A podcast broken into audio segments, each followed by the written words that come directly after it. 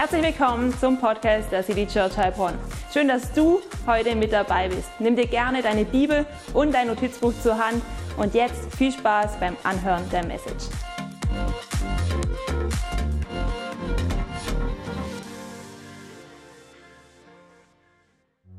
Ja, Herr Jesus, ich möchte dir herzlich danken für all die Menschen, die jetzt großzügig einfach in dein Reich investiert haben. Und wir danken dir, dass einfach ein Segen auf dem Geben liegt. Und danke, dass das, was wir sehen, dass das aufgehen wird in deinem Reich und dass wir vielfach auf andere und auf ähnliche Weise zurückbekommen werden. Danke dafür. Amen.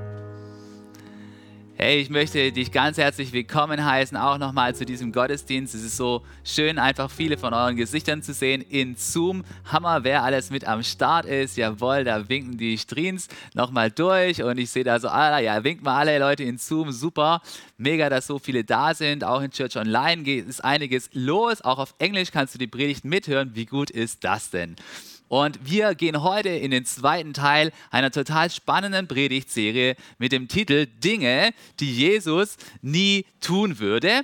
Und es geht aber nicht nur darum, dass Jesus eine Person war, die auf jeden Fall gute Manieren gehabt hat, denn Jesus würde niemals unnötig unfreundlich zu uns sein. Jesus würde uns niemals über den Mund fahren, er würde uns ausreden lassen und Jesus würde uns auch nicht einfach grundlos anpumpen, so wie das uns immer wieder passiert. Und auf jeden jeden Fall setzt sich Jesus für einen freundlichen Umgang miteinander ein. Aber bei dem Thema Dinge, die Jesus nie tun würde, da geht es um tiefergreifende Dinge. Da geht es um Haltungen, die Jesus nicht in seinem Leben toleriert hätte. Da geht es um tiefere Dinge, die einfach wichtig sind. Dinge, wo wir andenken, wie wir unser Leben von unseren Werten her gestalten. Und bereits letzte Woche hat Columba uns eine richtig kraftvolle Message mitgebracht und dabei ging es darum, dass es im Leben nämlich nicht um Selbstverwirklichung geht, sondern darum, durch unser Leben den Willen Gottes zu verwirklichen. Richtig herausfordernd, aber wirklich tief. Denn Jesus sagt ja auch, hey, wer sein Leben verlieren wird, der wird es finden. Und ich glaube, das knüpft ganz nah an diesem Gedanken an. Und heute wollen wir in einen zweiten Teil unserer Predigtserie gehen. Und heute geht es um das Thema, dass Jesus niemals geistlich gleichgültig gewesen ist. Jesus war niemals gleichgültig gegenüber geistlichen Realitäten, nicht im Leben von einzelnen Personen und auch nicht im Leben vom Kollektiv von Institutionen, sondern Jesus war sehr, sehr wichtig, was die Menschen über den geistlichen Bereich gedacht haben und wie da ihre Haltungen waren. Hey, aber bevor wir damit starten, habe ich dir eine Frage mitgebracht. Und zwar lautet meine Frage an dich, magst du es zu putzen? Und ich schaue jetzt mal kurz auf das Zoom-Fenster. Magst du es zu putzen? Und ich sehe schon, die Gesichter, die verändern sich. Also die Biri hat mal erst ein Gesicht zusammengezogen. Die, äh, die Amy, die fängt an also zu schmunzeln. Die Rebecca, die hat auch jetzt gerade nicht riesige Freude äh, aufspringen lassen. Aber hey, das Putzen ist halt doch so eine Sache, die notwendig ist in unserem Leben. Und ich erzähle dir mal, wie es bei uns mit dem Putzen ist. Also Cole und ich leben ja schon seit einiger Zeit in der gleichen Wohnung. Hey, und es gibt immer wieder einfach Putzzeit. Ja, und wir sind da relativ traditionell. Wir putzen tatsächlich am Samstagvormittag und wir haben es uns ein bisschen aufgeteilt. Columba macht eigentlich die ganze Kleidergeschichte, Kleider putzen, wir nennen sie eher waschen und äh, sie macht sonst noch den Boden und dafür bleibt bei mir so mehr die äh, traditionelle Putzarbeit liegen. Ja, was kann man denn alles putzen? Ey, man kann Küche putzen, man kann das Bad putzen, man kann das Auto putzen, ganz wichtig für den schwäbischen Herrn, ja, und man kann ja zum Beispiel auch den Grill putzen, ja. Und was ganz, ganz wichtig ist bei der Putzerei, ist ja, dass du für den richtigen für das richtige Putzobjekt auch den richtigen Putzgegenstand dabei hast, oder? Und ich habe dir mal so ein paar Putzgegenstände mitgebracht, die ich so in der Putzerei brauche. Ich habe hier meinen Putzkorb dabei, also ein Korb, in, dem, in dem ein paar Putzsachen drin sind. Und hey, äh, es ist ja so, wenn du zum Beispiel äh, Oberflächen abstauben willst, dann brauchst du was ganz Weiches. Du brauchst so einen Swoosh, ja? Da kannst du hier so den Predigtpult nochmal so ein bisschen vom Staub befreien. Und es ist wunderbar und es muss ganz fein auf der Oberfläche entlang gehen, ja, damit dann dieser Staub einfach weg kann, der in unserer Wohnung sich halt ansammelt, ja. Wenn du natürlich dann woanders unterwegs bist, zum Beispiel im Bad, dann brauchst du einen Schwamm äh, von einer mittleren Härte, damit dann dort nicht unnötig was verkratzt wird, ja. Aber es ist ein bisschen, die Oberfläche ist ein bisschen, ja, rauer dann. Das ist jetzt sogar schon, äh, also nicht der ganz weiche, sondern mittelharter, ja. Und dann gibt es natürlich auch noch den ganz zähen äh, Schmutz, zum Beispiel auf dem Grill, ja.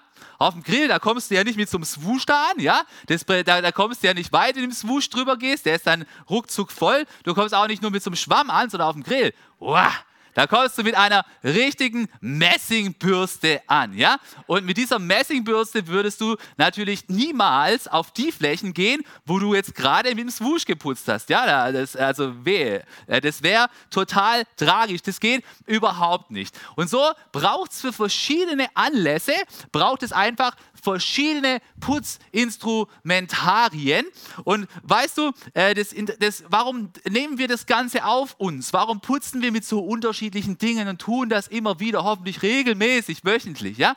Wir tun das alles, damit unsere Wohnung so richtig sauber ist, damit wir es genießen können, wie es so nach Putzmittel riecht und auf den Oberflächen entlang fahren kannst und niemand schreiben kann, du Sau, sondern alles wie, richtig wunder, wunderbar ist, oder? Das lieben wir. Und und weißt du, trotzdem gibt es immer wieder Orte, an die wir einfach hinkommen, wo einfach doch schmutzig ist. Ja? Wir kommen immer wieder an Orte, da wenn du, mit das, wenn du da mit so einem Swoosh durch die Gegend gehen würdest, da liegt dann so viel Staub, da könntest du mit seinem Swoosh einmal durchfahren. Der Swoosh wäre so, als ob du ihn gerade durch einen Sandkasten gezogen hättest. Ja? Und, und, und wir denken uns einfach, hey, wie kann es eigentlich sein, dass es einen Ort gibt, wo so viel Dreck ist? Ja? Wir kommen manchmal an Orte, wo es uns so vorkommt, als ob, die, als ob der Dreck den Leuten regelrecht gleichgültig ist und, und als ob sie das einfach ausbilden. Es ist ihnen vollkommen egal, dass du auf ihrem Auto rummalen kannst, dass da überall Staub liegt und der Grill, meine Güte, der sieht aus, es sind richtige Dreckspatzen. Ja, wir verschließen unsere Augen und sagen, das kann doch nicht wirklich wahr sein. Aber ist es nicht manchmal auch so, dass es in unserem geistlichen Bereich so ist, dass sich Dreck in unserem Leben ansammelt, den wir überhaupt nicht bemerken, den wir regelrecht ausblenden? Ist es nicht manchmal so, dass in unserem geistlichen Leben vielleicht auch alles voller Staub ist und wir merken gar nicht, dass sich dort einiges an Staub angesammelt hat? Plötzlich haben wir dort schlechte Gewohnheiten, die wir eigentlich gar nicht haben wollen und wir sehen es überhaupt nicht. Oder plötzlich sind Dinge um uns herum schmutzig und wir sehen sie zwar am Anfang, aber irgendwann hören wir regelrecht auf, diese Dinge wahrzunehmen. Da ist Schmutz, aber es ist uns egal. Wir sind gleichgültig gegenüber diesem Schmutz geworden. Und wenn wir uns dann an diesen Schmutz heranwagen, bei dem schon jahrelang nicht geputzt wurde, dann ist es so, als ob du an so einen Grill ran musst, wo man manchmal bei Leuten sieht, die wir jetzt nicht beim Namen nennen wollen, wo du einfach nur denkst, da hilft jetzt nur noch eine richtig grobe Stahlbürste und ein Hochdruckreiniger, ja? Weil da so viel Schmutz sich angesammelt hat. Hey, und ich glaube, dass die Bibel uns zeigt, dass Jesus niemals eine gleichgültige Haltung gegenüber all dem Schmutz gehabt hat, der sich in unserem Leben ansammeln kann oder auch um uns herum bei, im Leben von anderen Menschen. Und ich glaube, dass Jesus uns helfen möchte, mit seiner Kraft diesen Schmutz in unserem Leben loszuwerden. Und das Gute ist, die gute Nachricht ist, dass Jesus die Kraft hat, auch den allerdicksten Schmutz zu entfernen und dass er auch die Möglichkeit hat, einfach den Staub der Gleichgültigkeit aus unserem Leben so richtig raus zu pusten. Und bevor wir darüber aber nachdenken wollen, ähm, wie wir den, die Gleichgültigkeit, die geistliche Gleichgültigkeit, diesen Schmutz aus unserem Leben rausbekommen, lass uns einen Moment darüber nachdenken, wieso es eigentlich so ist, dass Menschen Menschen im geistlichen Bereich tatsächlich gleichgültig werden. Und ich glaube, es gibt viele Gründe, aber ich möchte gerne mit über drei Gründe mit euch reden, warum Menschen geistlich gleichgültig werden. Und der erste Grund ist die Bequemlichkeit. Ich glaube, dass die Bequemlichkeit uns oftmals dazu führt, dass wir im geistlichen Bereich gleichgültig werden. Und dann ist es oftmals so, dass wir vielleicht eine geistliche Not sehen, aber wir fühlen uns ja sowieso schon überlastet. Hey, wir haben so viel zu tun, ja? Dauernd äh, sehen wir eine neue Nachricht auf unserem Handy, da flattert schon wieder eine E-Mail rein, unser Terminkalender ist voll, schon wieder eine Zoom-Konferenz. Wir sind schon so ermüdet, also stellen wir einfach auf Durchzug hier rein, da wieder raus. Ich möchte mit dieser geistlichen Not jetzt nichts zu tun haben, mein Leben ist eh schon so voll. Und dann siehst du da eine Person, die braucht eigentlich deine Hilfe, aber da du sowieso schon so viele Termine und so viele Aufgaben hast, stellst du einfach auf Durchzug und lässt diese geistliche Not einfach an dir vorüberziehen. Du bist einfach gleichgültig geworden. Oder du siehst, hey, da ist ein Team in der Church und in diesem Team, da könnte ich eigentlich mithelfen. Ich habe die Fähigkeiten, um dort mitzuhelfen, aber dann müsste ich mich ja committen und tatsächlich mein Commitment einhalten. Also lässt es einfach hier rein und da wieder raus und stellst dich auf eine gewisse Weise gleichgültig. Und ich erlebe es immer wieder, dass diese Haltung der Gleichgültigkeit sich in Menschen breit macht. Und ich muss dann immer wieder an den folgenden Satz denken. Und der Satz heißt, hey, im Dienst am anderen empfangen wir Gesundung für unser Herz. Hey, wenn wir anderen dienen, dann macht es auch unser Herz gesund. Und es ist so schade, Menschen zu sehen, die vielleicht vor Jahren mal anderen gedient haben und dann irgendwann gesagt haben, hey, ich habe keine Lust mehr dazu. Hey, was ist, wenn dir das verloren geht an Erfüllung, was du im Dienst an anderen findest. Hey, ich möchte dich dann ermutigen, dass du heute anfängst, diese Gleichgültigkeit zu durchbrechen und wieder anfängst, sensibel zu sein geistlich und dort zu helfen, wo du helfen kannst. Sei es im Leben von Einzelpersonen oder sei es auch in unserer Church, wo du einen Platz hast. Hey, der zweite äh, Grund, der uns dazu führen kann, dass wir geistig gleichgültig werden können, das ist der folgende. Das ist, wenn wir den Genuss, für uns als Lebensmaxime rausgesucht haben, wenn wir anfangen, dass der Genuss das Allerwichtigste für uns ist. Ja, der Genuss als Lebensmaxime. Was meine ich damit? Hey, möchte ich damit sagen, dass Jesus nicht möchte, dass wir genießen?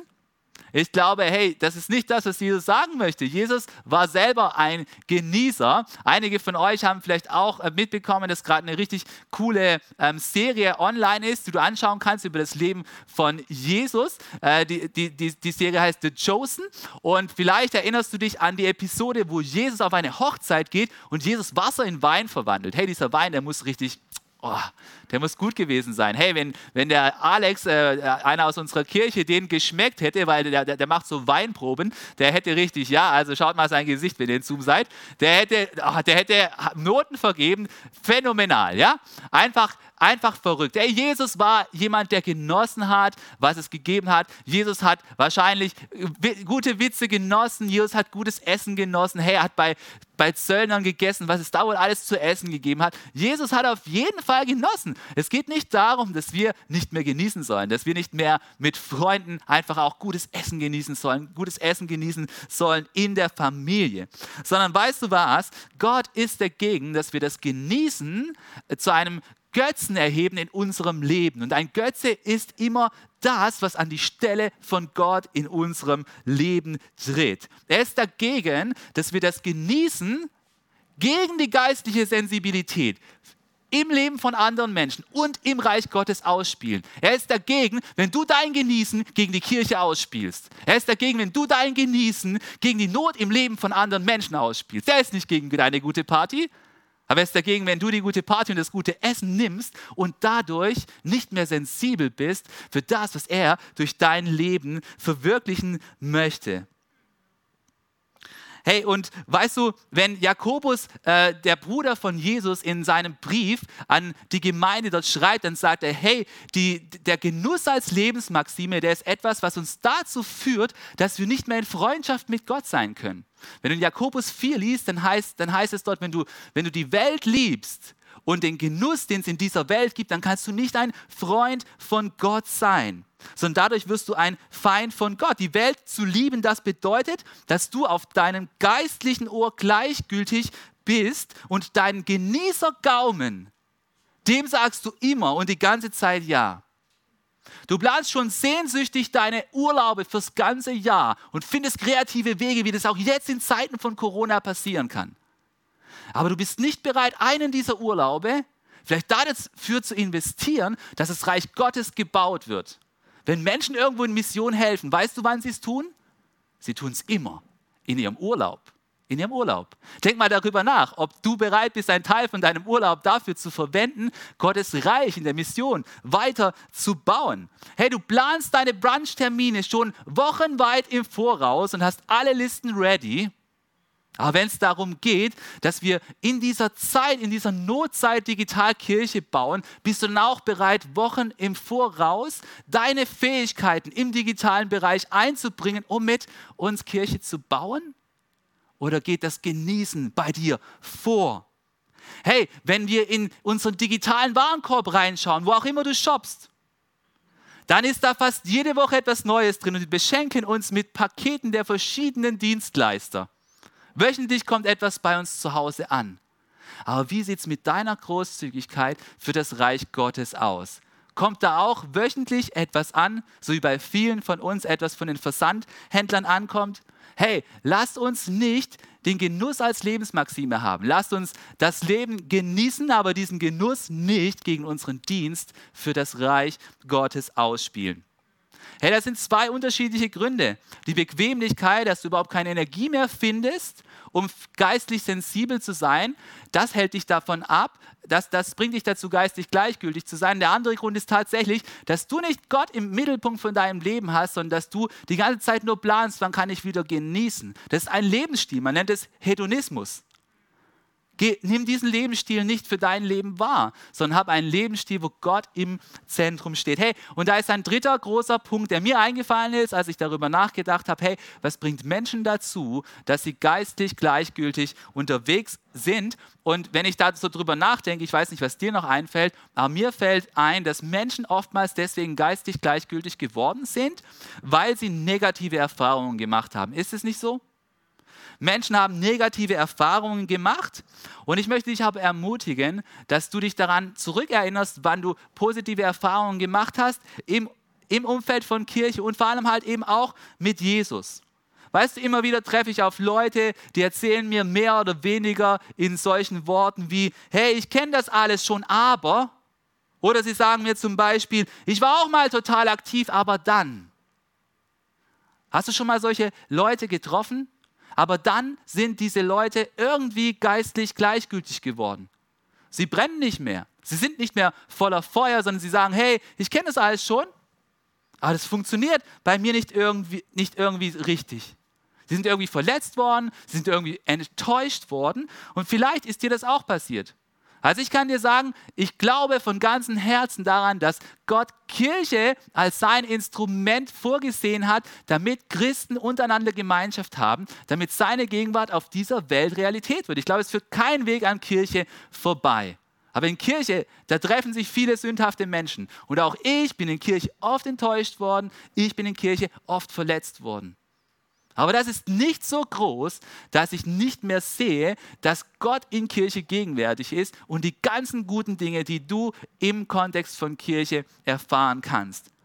Und ich möchte dir eine Frage stellen. Ist es Gott, der dich verletzt hat im Kontext von Kirche oder waren es Menschen? Ist es Gott, der dich enttäuscht hat oder waren es Menschen, die dich enttäuscht haben? Ich glaube, du kennst die Antwort. Die Antwort ist klar. Gott, Gott ist alle Zeit gut. Gott ist alle Zeit gut. Weißt du, gestern waren meine Frau Kolumba und ich, ähm, meine Eltern ein, ein bisschen feiern. Sie haben 50 Jahre Hochzeit gefeiert, goldene Hochzeit, 50 Jahre. Krass, oder? Weißt du, und in Vorbereitung darauf haben wir uns äh, rangemacht mit meinen Geschwistern wir haben Bilder rausgesucht von 50 Jahren. Also ich habe so ungefähr von den letzten 20 Jahren digitale Bilder. Und dann schaust du so durch die Bilder durch und du siehst verschiedene Momente, wo du erlebt hast. Hey, Kirche ist bei mir immer im Zentrum. Ich sehe auch verschiedene Momente, die ich im Kontext von Kirche erlebt habe. Und es ist nicht immer alles cool gewesen.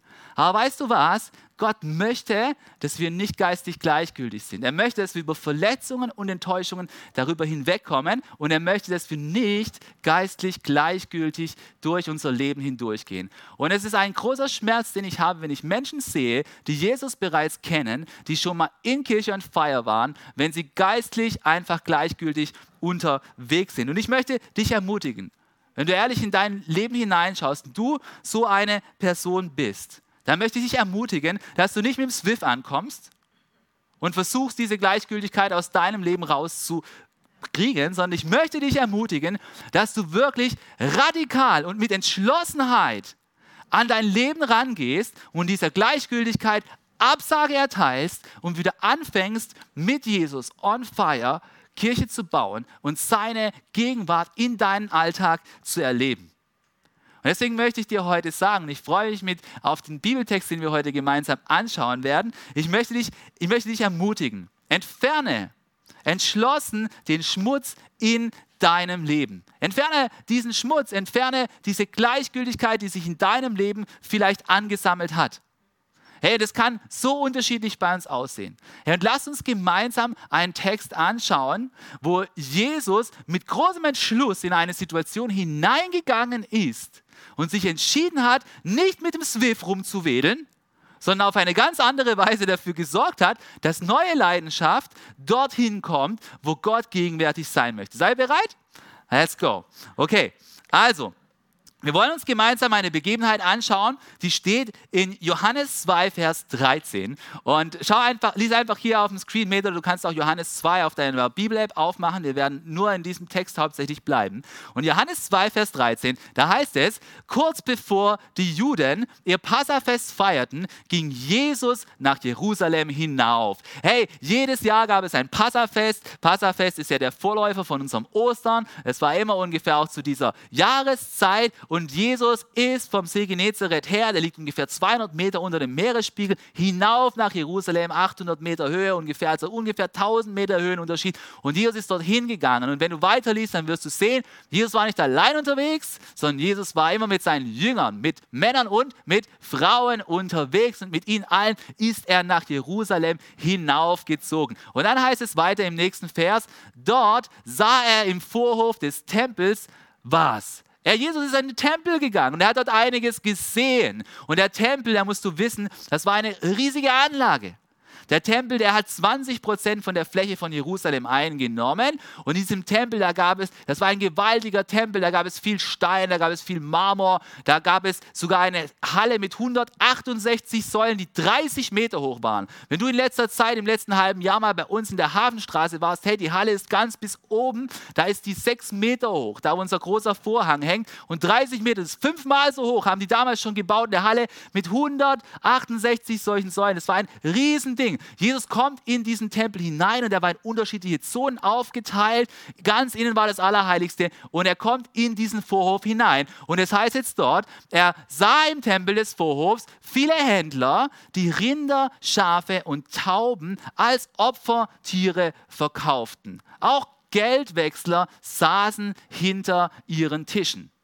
Ja, interessant. Wie sah das dort aus? Da gab es ganz viele Händler, die hatten Opfertiere, verschiedene Opfertiere, Rinder, Schafe und Tauben. Wie stellst du dir vor, wie es dort geklungen hat? Ja, so ein, so ein Rind, mm, ja, da wird er rumgemut, ja. Da waren Schafe, die haben rumgeplöckt und dann gab es dort Tauben, die waren dort auch unterwegs, wahrscheinlich in so Käfigen drin gefangen.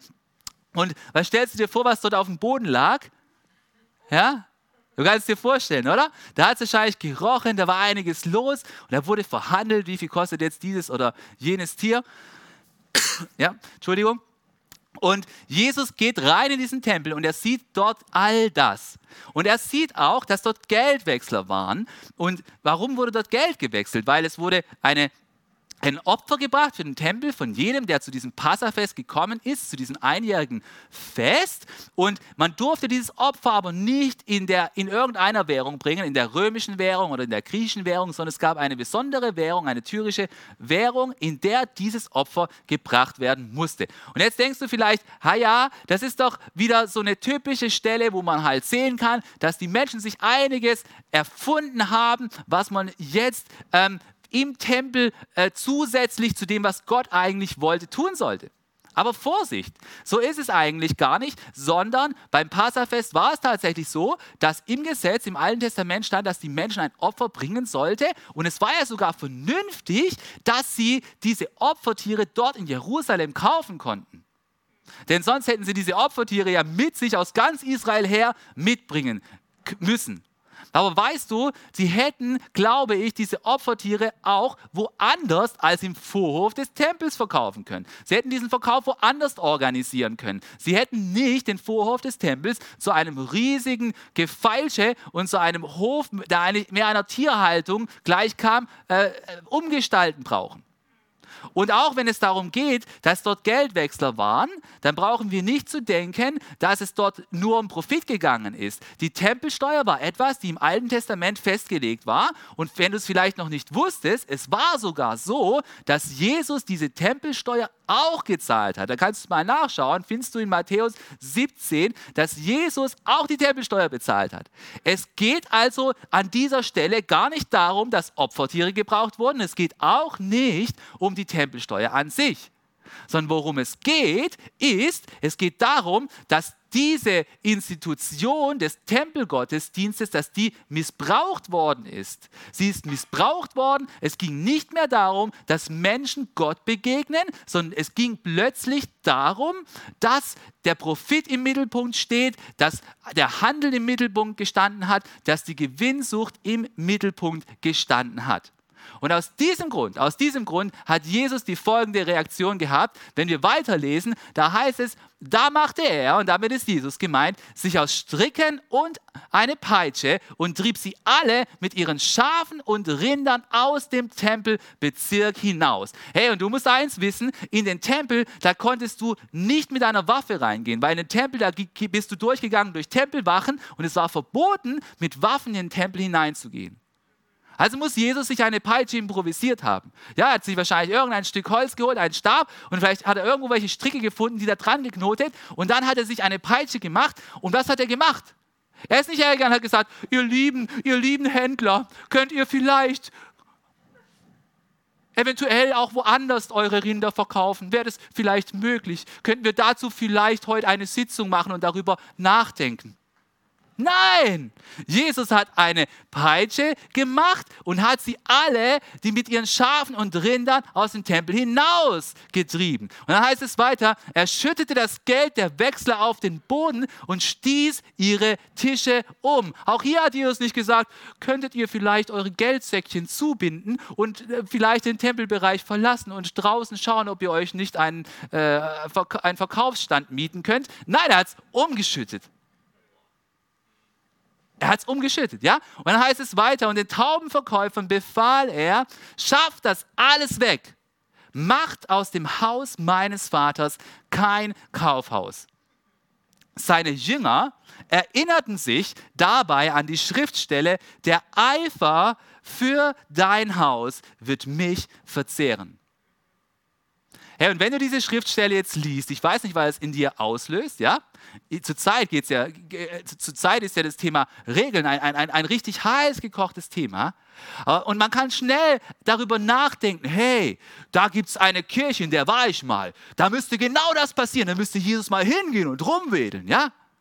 Oder diese oder jene Person, die lebt ja ein Leben unmöglich. Da müsste man mal so richtig durchfegen, so wie Jesus das getan hat. Und wir sind so schnell darin, dass wir mit unserem Finger auf andere Leute zeigen oder auf andere Kirchen zeigen. Oder du schaust, dich aus der Menge herausnimmst auf unsere Kirche und sagst, ja, da seid ihr genauso. Aber weißt du, was ich glaube? Ich glaube, dass wir aus dieser Bibelstelle nicht nur etwas für andere Menschen raussuchen können, und das mag es geben. Es mag tatsächlich Momente geben im Leben, wo du etwas siehst und wo, ein, mit, wo mit einem heiligen Eifer es notwendig ist, sich gegen diesen externen Missstand woanders zu wenden. Aber weißt du, worauf wir heute unser Augenmerk legen wollen? Wir wollen unser Augenmerk darauf legen, dass wir nicht auf andere zeigen, sondern dass wir den Finger zu uns zurückführen und uns überlegen, wie sieht es denn in unserem Tempel aus? Und ich glaube, da bin ich theologisch gar nicht mal so schlecht unterwegs, weil soweit ich mich erinnere, sagt Paulus in 1. Korinther, dass unser Körper der Tempel des Heiligen Geistes ist, wenn wir Christen sind. Was ist, wenn unser Leben dieser Tempel ist? Was ist, wenn unser Leben dieser Tempel ist, bei dem Dinge den Tempel verschmutzen, die dort nicht sein sollten? Was ist, wenn in unserem Leben plötzlich die Gewinnsucht ganz weit oben steht? Was ist, wenn in unserem Leben plötzlich das Egoistische im Vordergrund steht und die Berührung mit Gott, das Erleben von Gottes Gegenwart deswegen nicht mehr stattfinden kann? Was ist, wenn unser Leben dieser Tempel ist, für den wir verantwortlich sind, so wie damals die Priester? Und wir diese Verantwortung nicht wahrnehmen, sondern alles Mögliche in diesem unserem Leben dulden. Ich glaube, den Satz, den wir uns heute mitnehmen können aus dieser Stelle, ist folgender. Um den Schmutz in unserem Leben zu entfernen, müssen wir entschlossen handeln. Hey, um den Schmutz in unserem Leben zu entfernen, müssen wir entschlossen handeln. Da können wir nicht mit so einem Swoosh kommen. Weißt du, was du mit dem Swoosh machst? Du fährst einmal drüber und dann setzt sich noch mehr Staub nieder. Und ich finde es so faszinierend, wenn du dir diese Bibelstelle anschaust, dann wirst du dort finden, dass Jesus mehrere Dinge getan hat, um den Tempel zu reinigen.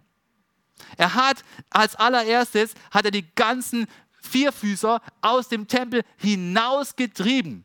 Er hat eine Peitsche genommen, hat geschwungen, hat sie rausgetrieben, hat sie weggemacht. Er hat keine Diskussionsrunde angefangen. Er hat nicht gesagt, können wir uns heute Mittag mal hinsetzen und vielleicht darüber nachdenken, ob es vielleicht sich ein anderer Ort ergeben würde. Ich glaube, du musst eine Diskussionsrunde machen, wenn du woanders aufräumen willst bei jemand anders.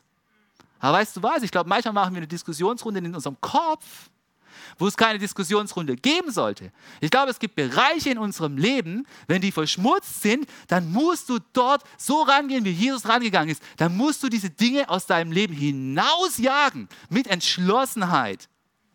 Hey, wenn du zum Beispiel mit digitalen Abhängigkeiten zu kämpfen hast, und das geht jetzt gerade hoch, weil wir alle zu Hause sitzen bekanntlich, dann musst du dort nicht mit dem Swoosh kommen.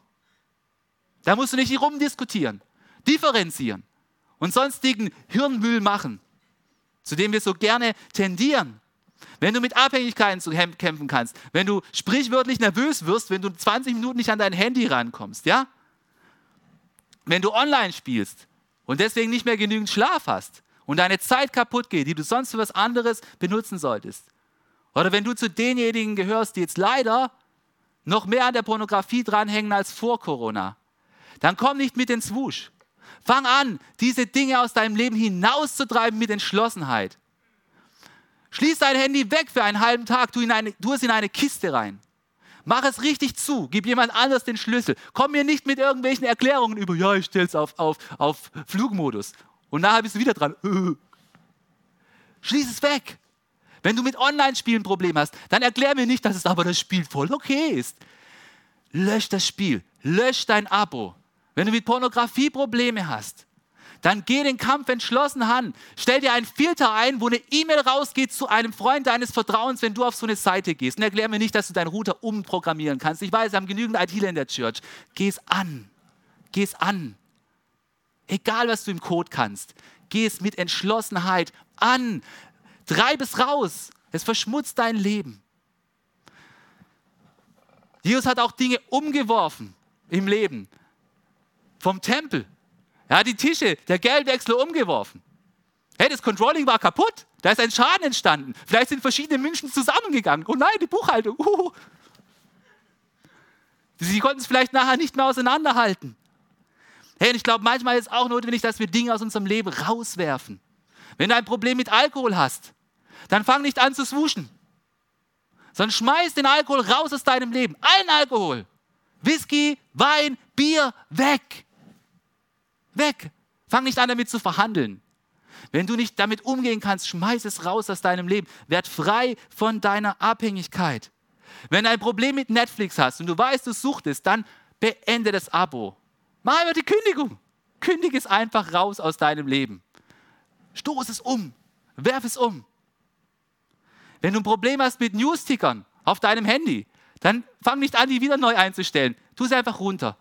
Du wirst sehen, dein Leben geht weiter, auch wenn du nur alle drei Tage mal was liest. Vielleicht am besten in Hardcopy. So, aus Papier. Manche Dinge, die müssen wir umwerfen in unserem Leben, damit wir unser Leben wieder in Staub bekommen, damit unser Leben wieder rein wird. Hey, und bei manchen Dingen, da kannst du nicht kämpfen, die kannst du nicht umwerfen. Manche Dinge, die kannst du nicht hinausjagen, sondern manchen Dingen musst du befehlen, dass sie aus deinem Leben rausgehen. Das heißt, Jesus hat den Taubenhändlern befohlen, dass sie aus, seinem, dass sie aus dem Tempel hinausgehen. Und ich glaube, es ist gerade im Bereich der Gedanken dran, dass wir befehlen, dass die Gedanken, die nicht von Gott kommen, dass die in unserem Kopf nichts verloren haben und dass wir in der Kraft des Heiligen Geistes gegen diese Gedanken ankämpfen.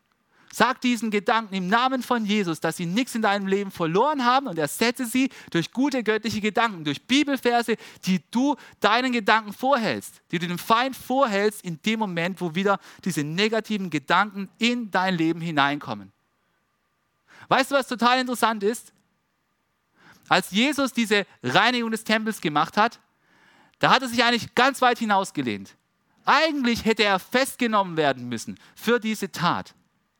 Eigentlich hat er es nicht bringen können, dort rumzuwählen, alle rauszuwerfen. Eigentlich hätten sie ihn sofort packen müssen und rein in die Zelle für einige Zeit. Weißt du, warum es nicht passiert ist? Es ist deswegen nicht passiert, weil Jesus mit moralischer Autorität gehandelt hat. Eigentlich wussten sie alle, dass ihr Gewissen angestaubt war, dass sie gleichgültig geworden waren in der geistlichen Sphäre und das, was Jesus in dem Moment getan hat, richtig war. Es war richtig, obwohl sich die Münzen vermischt haben, es war richtig, obwohl er einen riesigen Aufruhr gemacht hat. Und du weißt jetzt vielleicht auch, wo es in deinem Leben richtig ist, keine Diskussion anzufangen, sondern den Schmutz einfach aus deinem Leben raus zu entfernen in der Kraft Gottes. Und ich möchte dich ermutigen, dass wenn du diesen Bereich jetzt schon weißt, dass du nicht anfängst, rum zu diskutieren und zu fackeln, sondern dass du jetzt eine Änderung angehst. Jesus war für geistliche Gleichgültigkeit nicht zu haben sondern Jesus war voller Eifer für das Haus Gottes. Und das Haus Gottes, das Gott dir anvertraut hat, es ist dein Leben. Es ist dein Leben. Und er möchte, dass du voller Eifer für dein Leben kämpfst. Lass keine Gleichgültigkeit in deinem Leben zu. Lass keine Gewinnsucht in deinem Leben zu. Lass nicht diesen egozentrischen Genuss in deinem Leben zu, sondern sondern sei leidenschaftlich für Jesus unterwegs mit deinem Leben. Und ich möchte dir einen letzten kurzen Punkt mitgeben. Ich möchte dich echt ermutigen. Entscheide dich für ein leidenschaftliches Leben. Entscheide dich für ein leidenschaftliches Leben. Und ich bin sicher, dass der Apostel Paulus diese Begegnung im Kopf gehabt hat, als er im Römerbrief einen Vers geschrieben hat, wo es auch um den Eifer geht. Im Römer 12, Vers 11, da steht nämlich folgendes, da schreibt Paulus, lasst in eurem Eifer nicht nach. Ja, als ob es Paulus gewusst hat. Als ob Paulus gewusst hat, dass unser Eifer runtergeht, weil wir bequem werden. Als ob es Paulus gewusst hat, dass unser Eifer runtergeht, weil es so viel zum Genießen gibt. Es gibt ja so viel zum Angucken. Es gibt ja so viel zum Ausprobieren. Lasst in eurem Eifer nicht nach. Als ob Paulus gewusst hätte, dass da Menschen sind, die enttäuscht werden und die dann sagen, ich habe keinen Bock mehr mitzumachen. Ich habe das schon mal probiert. Hey, aber Paulus schreibt, lasst in eurem Eifer nicht nach sondern lasst, und was kommt jetzt? Hier heißt es, lasst das Feuer des Heiligen Geistes in euch immer stärker werden. Dient dem Herrn. Hey, warum sollen wir den Herrn dienen? Wenn du aufgehört hast, aus Gleichgültigkeit dem Herrn zu dienen, dann entgeht dir die Freude, die auch im Dienst mitkommt. Den geht, dass deine Seele im Dienst gesunden wird. Ja, deswegen möchte ich dich so ermutigen, dass du dich entscheidest, mit Leidenschaft Gott zu dienen. Gott ist Liebe. Und Gottes Liebe ist eine eifernde Liebe. Sie ist voller Leidenschaft. Sie führt dich niemals in die Gleichgültigkeit, sondern sie brennt wie ein Feuer in dir. Und dieses Feuer ist kein Strohfeuer, das mal nur kurz brennt, zack, zack, für drei Monate. Hey, sei nicht so eine Pflanze, sei, sei nicht so ein Feuer Gottes. Sondern Gottes Feuer ist ein Feuer, das durch den Heiligen Geist immer wieder neue Nahrung bekommt. Und Gottes Feuer, das führt dich auch niemals in den Burnout, sondern Gottes Feuer, das führt dich in eine lebendige Beziehung mit Gott. Und ich ermutige dich, lass den Schmutz der Gleichgültigkeit entschlossen hinter dir und entscheide dich für ein leidenschaftliches Leben mit unserem Herrn. Amen. Lass uns gemeinsam beten. Herr Jesus, wir danken dir. Wir danken dir, dass du uns verstehst, da wo wir herkommen. Du siehst, wo uns vielleicht die Bequemlichkeit wieder neu eingefangen hat, wo wir gleichgültig geworden sind gegenüber den Nöten, gegenüber den geistlichen Nöten in unserem Umfeld, in unserer Kirche, im Leben von Einzelpersonen. Wir bitten dich, dass du uns vergibst, Herr. Du siehst, wo unser Genusstrieb so groß ist, dass wir ihn als Ausreden vorschieben dafür, dass wir dir dienen. Wir sind bereit, durch die Welt zu reisen. Wir sind bereit, die tollsten Essen zu produzieren. Aber wir investieren nicht annähernd die gleiche Energie, um im geistlichen Bereich einen Unterschied zu machen. Herr, wir wollen uns neu dir zur Verfügung stellen. Wir wollen uns neu dir zur Verfügung stellen, unser Leben einsetzen, damit mehr Menschen von deiner Liebe erfahren. Und Herr, du siehst auch dort, wo Menschen in Enttäuschung und Verletzung gefangen sind.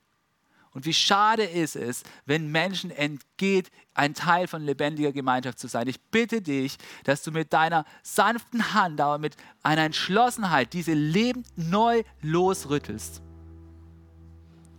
Herr, du siehst, wo Veränderung in unserem Leben notwendig ist. Du siehst, wo der Bereich in einen jeden Einzelnen sein Leben ist. Du kannst in die Herzen hineinsehen.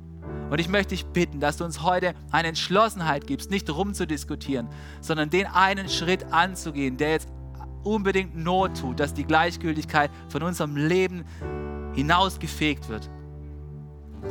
Und Herr, ich möchte dir danken, dass du die Kraft hast, all diesen Schmutz, der uns so festhält in unserem Leben, den zu entfernen. Denn du, du hast am Kreuz von Golgatha über jeglichen Schmutz triumphiert. Du hast den Schmutz unserer Sünde auf dich genommen. Diese, dieses klebrige, fehlerhafte, was uns abhält, in Beziehung mit dir zu sein, hast du auf dich genommen, als du am Kreuz gestorben bist. Du hast dich für uns schmutzig gemacht. Und am Kreuz hast du unsere Sünde für uns getragen. Und weil du dein Blut vergossen hast, können wir heute reingewaschen werden. Und dein Blut hat die Kraft, die größte Gleichgültigkeit aus unserem Leben hinauszutreiben. Dein Blut hat die Kraft, jede Abhängigkeit, ob sie digital ist, ob sie mit Substanzen zu tun hat, ob sie mit Denkweisen zu tun hat. Dein Blut hat die Kraft, das aus unserem Leben hinauszuwaschen und uns wieder rein zu machen, Jesus. Und wir bitten dich, dass du jeden, der heute den Wunsch hat, neu mit Leidenschaft gefüllt zu werden, dass du mit deinem reinigenden Blut kommst und uns ganz neu für dich entbrennen lässt. Und vielleicht, vielleicht bist du heute in diesem Gottesdienst und du hast dein Leben bisher immer versucht, von Schmutz aus deiner eigenen Kraft zu reinigen. Du hast immer aus deiner eigenen Kraft versucht, diesen Staub loszuwerden. Und du bist immer gescheitert. Und ich möchte dir eins sagen. Aus eigener Kraft kann es nicht gelingen. Der Einzigste, der jeglichen Schmutz aus deinem Leben entfernen kann, ist Jesus. In der Kraft von Jesus kannst du loswerden. Du kannst loswerden. Und wenn du noch nie Jesus in dein Leben eingeladen hast, als derjenige, der dich reinmacht, als derjenige, der die, der die Sünde aus deinem Leben herausnimmt, dann möchte ich dich heute einladen, das zu tun. Als Jesus am Kreuz gestorben ist, da hat er allen Schmutz und alle Sünde für uns ans Kreuz getragen. Er hat dafür den Preis bezahlt. Und Jesus hat über diesen Schmutz gesiegt, denn er ist am dritten Tag auferstanden und er lebt. Und du kannst nicht alleine gegen diesen Schmutz kämpfen, sondern Jesus möchte den Schmutz in deinem Leben besiegen. Er möchte dir von innen heraus Neues, gereinigtes Leben schenken und er möchte dich mit seinem Heiligen Geist beschenken, der ein eifernder Geist der Liebe ist. Und wenn du Jesus noch nicht in deinem Leben hast, dann möchte ich einladen, dass du das heute änderst und dass du mit mir betest und Jesus in dein Leben einlädst. Wenn du das möchtest, dann bete jetzt dieses Gebet im Stillen für dich mit. Herr Jesus, ich habe schon oft probiert, mein Leben zu ändern und all den Staub und Schmutz aus meinem Leben loszuwerden. Und es hat nicht geklappt. Und Jesus, heute möchte ich mein Vertrauen auf dich setzen. Ich möchte dich bitten, dass du in mein Leben kommst. Ich glaube, dass du am Kreuz für meine Sünden für meinen Schmutz, für meine Abhängigkeiten gestorben bist. Und ich bitte dich, dass du diesen Schmutz aus meinem Leben entfernst und dass du mir vergibst. Und ich glaube, dass so wie du auferstanden bist, so werde ich auch zu einem neuen Leben hindurchdringen und ein neues Leben wird sich in mir breit machen, frei von diesem Schmutz, Stück für Stück. Und ich möchte dich bitten, dass du mit deinem Heiligen Geist in mir Wohnung nimmst und dass du deine Leidenschaft in meinem Leben verankerst. Ich möchte durch dieses Leben nicht selbstzentriert gehen, sondern sensibel für die geistlichen Nöte der anderen. Ich möchte mein Leben dir zur Verfügung stellen, um dir zu dienen. Amen. Amen. Hey, wenn du dieses Gebet gesprochen hast von Herzen, dann gratuliere ich dir. Weil es fängt etwas Neues in deinem Leben an. Ich möchte dich bitten, dass wenn du per Church Online mitschaust, dass du einfach auf diesen Button jetzt draufklickst, wo dran steht, hey, ich habe mein Leben, ich habe mich für Jesus entschieden mit meinem Leben. Wir wollen gern mit dir in Kontakt kommen, wir wollen für dich beten und wir wollen, dass du ein Leben der Leidenschaft mit Jesus lebst, gemeinsam mit uns und ähm, wir wollen dir gratulieren für diese Entscheidung. Hey, und wenn du mit irgendetwas kämpfst ähm, und du weißt es, dann geh es jetzt entschlossen an, geh diesen nächsten Schritt an, werf es raus aus deinem Leben. Mach jetzt einen Cut, lass etwas Neues beginnen in deinem Leben. Amen. Amen. Hey, lass uns gemeinsam jetzt Gott groß machen, lass uns ihn loben, lass uns ihn ehren. Was für eine Ehre, dass du dir den Podcast der City Church Heilbronn angehört hast. Wir glauben daran, dass das Wort Gottes die Kraft hat, dein Leben zu verändern. Wenn dir dieser Podcast gefallen hat, dann teile ihn gerne auf Social Media. Unser nächster Podcast wird nächsten Sonntag um 17 Uhr verfügbar sein.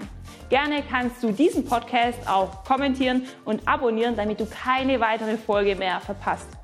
Jetzt denkst du vielleicht, oh, das war es jetzt, aber nein, lasst uns jetzt das Gehörte in die Praxis umsetzen. Bis zum nächsten Mal.